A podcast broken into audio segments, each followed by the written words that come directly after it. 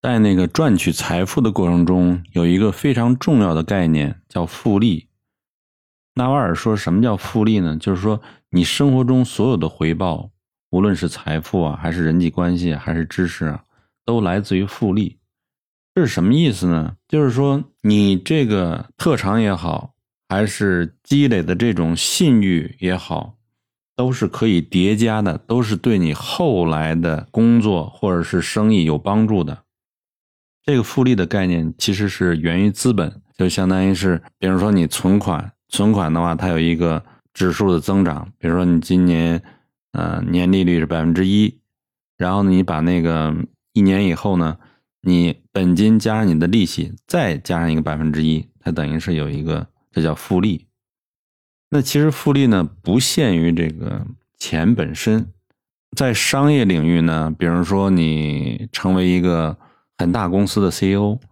啊，你挣着上千万的这个工资，管理着几十亿的资产，那凭什么让你做这个 CEO 呢？你这刚毕业的学生，你这能让你做吗？肯定不会，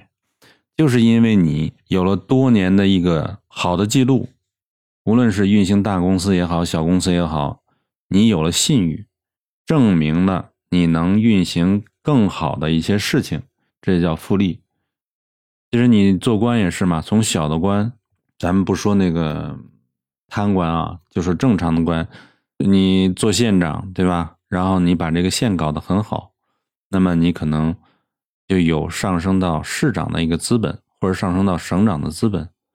它就是因为有一个复利，复利效应，因为每做一件事，都是给你这个你的未来做背书。作为个人来说的话，你如果做生意也是这样嘛，就是你你平时很讲信誉，然后呢，人家呢，第一呢愿意跟你合作，另外呢也愿意，比如说银行呢愿意给你贷款，这都是一个复利效应。如果你重视这种事情呢，那你将来做事情就利用这个复利效应，你会做的顺风顺水的，肯定。任何的一个人是愿意跟一个真诚、守信誉、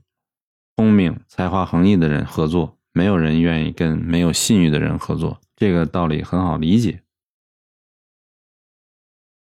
所以生活中有一些现象，就有一些人呢，尽管他才华横溢，但是呢，他并没有发出那么大的作用。为什么呢？他就是没有很好的利用他的复利效应。那有些人呢，就是善于利用这个东西，比如说你做 CEO 啊，大的公司 CEO，他在做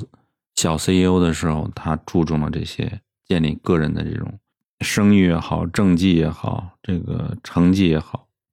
他会就是放大他的这种实际的这种成就。纳瓦尔在他这个本书里呢，也讲了一个例子，就是他的一个合作伙伴。那所有的生意呢，他都帮他打理，他帮助他做交易，然后呢，有了交易好处呢，一定是把他的好处呢先给他纳瓦尔，多余的成本呢，这是他自己掏腰包。正是因为他这种品性呢，就是获得了纳瓦尔的一种信任，所以说大小的生意都交给他打理。那当然了，这是个这是个双向的嘛，如果说。纳瓦尔也不懂回报的话，这个他的合伙人也不会坚持那么久。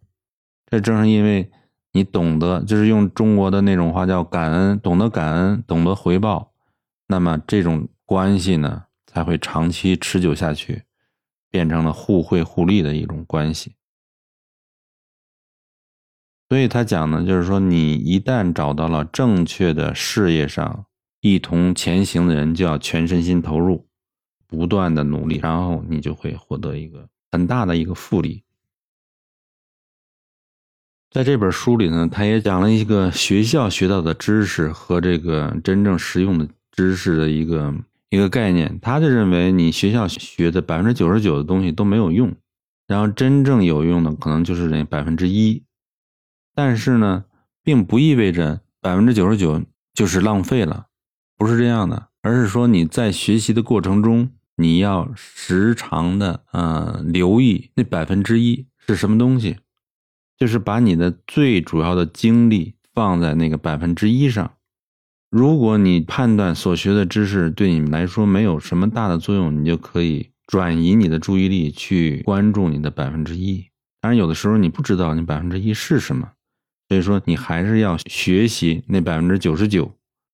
这他就举了一个例子，比如说你在想找到一个终身伴侣的时候呢，你会跟不同的人约会。你约会呢，其实也是一种筛选的过程，但是呢，你应该是及时的止损，对那些你认为不符合你的要求的人，要尽量减少时间。如果说度过了太多的时间，你就是纯粹是浪费时间嘛。然后把你那个主要的精力放到你认为最合适的那个人身上，在学习上也是啊。就是假如说你认为你不太喜欢学习什么历史啊、地理呀，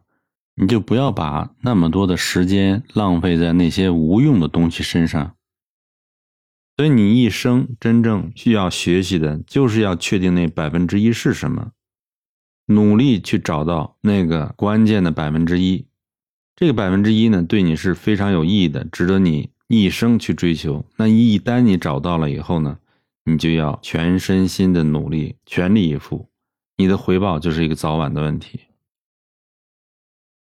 下一集我们讲一下勇于承担责任的重要性。下次见。